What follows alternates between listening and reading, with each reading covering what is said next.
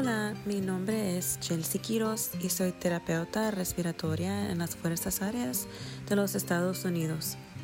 Espero que hoy se encuentren bien y de buena salud. Gracias por acompañarnos para el comentario de este mes. El artículo elección del editor de este mes aborda el problema de la formación de aerosoles durante la oxigenoterapia, incluida la cánula nasal de alto flujo. Bem et al. utilizaron dispersión de luz láser y un contador de partículas para evaluar la formación de aerosoles. Una ventaja de este ensayo es que se estudiaron sujetos humanos mientras recibían oxigenoterapia. Los autores concluyen que la cánula nasal de alto flujo por, por sí sola no aumenta la formación de aerosoles en comparación con la terapia de oxígeno estándar. Lie y Scott contribuyen con un editorial conjunto que concluye que la cánula nasal de alto flujo es un procedimiento poco probable que genera aerosoles y que la cánula nasal de alto flujo por sí sola no aumenta este riesgo para los cuidadores. Ahora Chowdhury et al. proporcionan una revisión retrospectiva de un solo centro de la ventilación mecánica y los resultados en el COVID-19 con énfasis en la raza y las poblaciones desatendidas. Revisaron los registros de 128 sujetos críticamente enfermos con el COVID durante un periodo de tiempo de dos meses. Casi todos los sujetos, como 97%, requirieron intubación. El 64% eran africanos americanos y el 63% murieron en el hospital. Entonces, los sujetos que murieron respondieron menos a la PIP y el FiO2, el oxígeno, manteniendo una PaO2 FiO2 baja en comparación con los supervivientes. Esto no se vio afectado por la raza. Concluyeron que los sujetos africanos americanos tenían tasas de mortalidad similares por el COVID-19, pero diferían en los factores que estaban asociados con un mayor riesgo de muerte. En todas las razas y etnias, los sujetos que murieron eran mayores, tenían un balance de, ah, líquidos positivo y una menor mejora de los requisitos de PaO2, FiO2, PIP y FiO2. Atipoglu opina que los malos resultados hospitalarios comienzan en las desigualdades en los constructos sociales que conducen a un aumento de las comorbilidades en estos grupos. Chandel y otros evaluaron el éxito del índice ROX en la predicción de la necesidad de intubación en el COVID-19 en un ensayo retrospectivo multicéntrico. Se ha demostrado que el índice ROX predice el éxito de la cánula nasal de alto flujo en la insuficiencia respiratoria hipoxémica. Los sujetos se agruparon en insuficiencia cánula nasal de alto flujo temprana y tardía. En casi 300 sujetos encontraron que el 60% se trató con éxito con cánula nasal de alto flujo y que un ROX más de 3.0 en las primeras 12 horas predijo el éxito. Hubo 61 fracasos tempranos y 47 tardíos de cánula nasal de alto flujo y la mortalidad después del fallo de cánula nasal de alto flujo fue del 45%.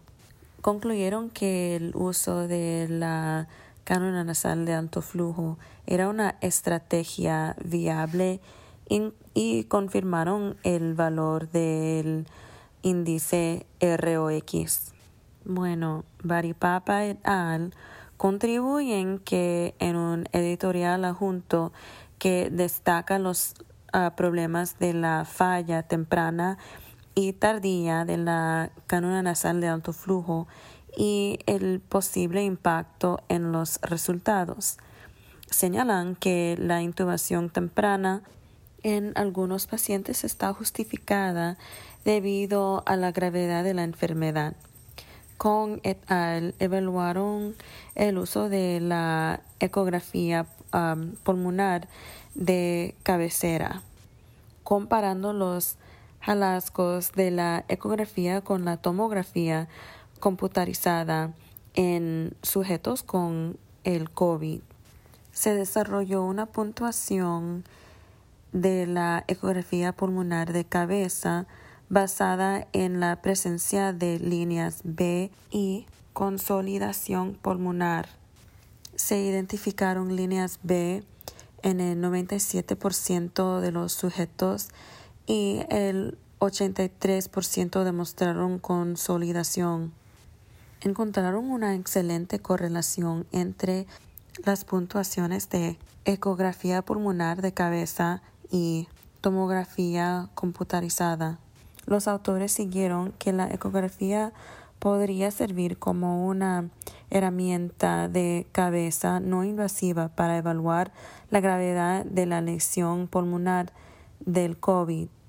Messina y sus colegas revisaron el uso de un equipo de extensión de cuidados intensivos y el uso de asistencia respiratoria fuera de la sala de cuidados intensivos durante el aumento de COVID en Italia.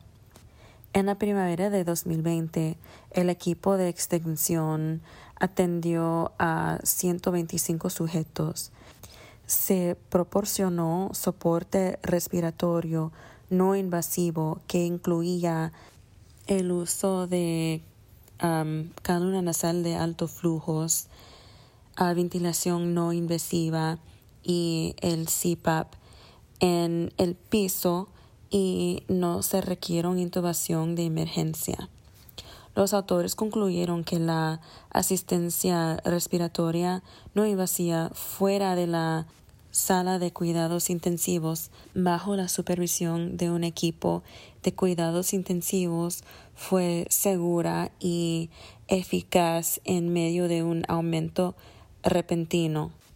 Alcatani et al. evaluaron la interacción del consumo excesivo de alcohol, el uso de cigarrillos electrónicos y la enfermedad pulmonar crónica usando el sistema de vigilancia de factores de riesgo del comportamiento, encontraron que el uso de cigarrillos electrónicos era por mayor en sujetos con enfermedad pulmonar crónica y que el consumo excesivo de alcohol moderaba en el uso de cigarrillos electrónicos. Los autores siguieron más investigación para determinar cualquier relación de causa y afecto. Jensen y sus colaboradores evaluaron el impacto del transporte de tubos neumáticos sobre los gases en sangre y otros analitos. Las muestras se analizaron después de llevar las muestras al laboratorio y después del transporte por tubo neumático no se identificaron diferencias clínicas o significativas. McClelland et al. evaluaron el impacto del uso de cigarrillos electrónicos y la exposición al vapor de cigarrillos electrónicos de segunda mano. Bueno, los sujetos que vapearon desarrollaron aumento de la frecuencia cardíaca, la frecuencia respiratoria, la temperatura oral y una disminución de la saturación de oxígeno después de 20 minutos. Los sujetos expuestos al vapor de segunda mano tuvieron temperaturas orales más altas, pero ningún otro cambio. Estos cambios fisiológicos inmediatos pueden tener consecuencias a largo plazo. Culbreath y otros evaluaron los factores que afectan el uso dual de cigarrillos electrónicos y cigarrillos tradicionales en adultos. Evaluaron una gran base de datos existente de 3.800 sujetos. Descubrieron que el uso dual de los cigarrillos electrónicos y los cigarrillos tradicionales era un importante problema de salud ah, pública. Un historial de depresión, maltrato infantil y pobreza se asociaron con el uso dual de cigarrillos. Benzo et al. evaluaron la viabilidad de una rehabilitación pulmonar domiciliaria y asesoramiento de salud en sujetos con enfermedad pulmonar obstructiva crónica o EPOC. Los sujetos con EPOC de moderada a grave que no pudieron asistir a la rehabilitación pulmonar en persona se inscribieron durante ocho semanas y recibieron ejercicios guiados por video y asesoramiento sobre salud. En 154 sujetos, la adherencia fue del 80%, pero no hubo diferencias en la diseña. Hubo mejoras en las habilidades de autogestión. Entonces llegaron a la conclusión de que los programas de rehabilitación domiciliarias son factibles en personas con EPOC que no pueden asistir a relaciones públicas en persona. Kinnear y otros estudiaron la ventilación no invasiva domiciliarias en sujetos con escoliosis torácica durante más de 25 años. Evaluaron el inicio y la supervivencia de la ventilación no invasiva en un pequeño grupo de 53 sujetos. Las tasas de supervivencia a 5, 10, 15, 20 y 25 años fueron del 96, 88, 61, 46 y 39% respectivamente. Concluyeron que la ventilación no invasiva domiciliaria en sujetos con escoliosis se tolera bien con una supervivencia a los 25 años del 40%. Beaumont et al. realizaron un ensayo controlado aleatorio doble ciego que comparó la anestesia local con ningún pretratamiento para la punción arterial. El resultado primario fue el dolor medido en una escala numérica de calificación de dolor. Hubo una disminución en la escala de dolor con el uso de un anestesio local, pero el cambio no fue estadísticamente significativo. Camarota y sus colegas evaluaron las imágenes Doppler tisulares de diafragma en sujetos que pasaban y fallaban la liberación del ventilador. En cientos sujetos, la extubación tuvo éxito en el 79%. Los sujetos que fracasaron en la extubación mostraron una mayor activación diafragmática utilizando imágenes Doppler. Es necesario evaluar el uso práctico de esta técnica por parte del personal de cabecera. Haxma et al. evaluaron la utilidad del ecografía pulmonar de cabeza holístico para predecir el fracaso de la extubación en sujetos que pasaban con éxito una prueba de respiración espontánea. En un grupo de 83 sujetos, el 18% de los cuales falló la extubación, el ecografía pulmonar de cabeza fue un predictor débil de fracaso en, bueno, de la extubación. Este trabajo no apoya el uso de ecografía pulmonar de cabeza para mejorar la predicción del éxito de la extubación.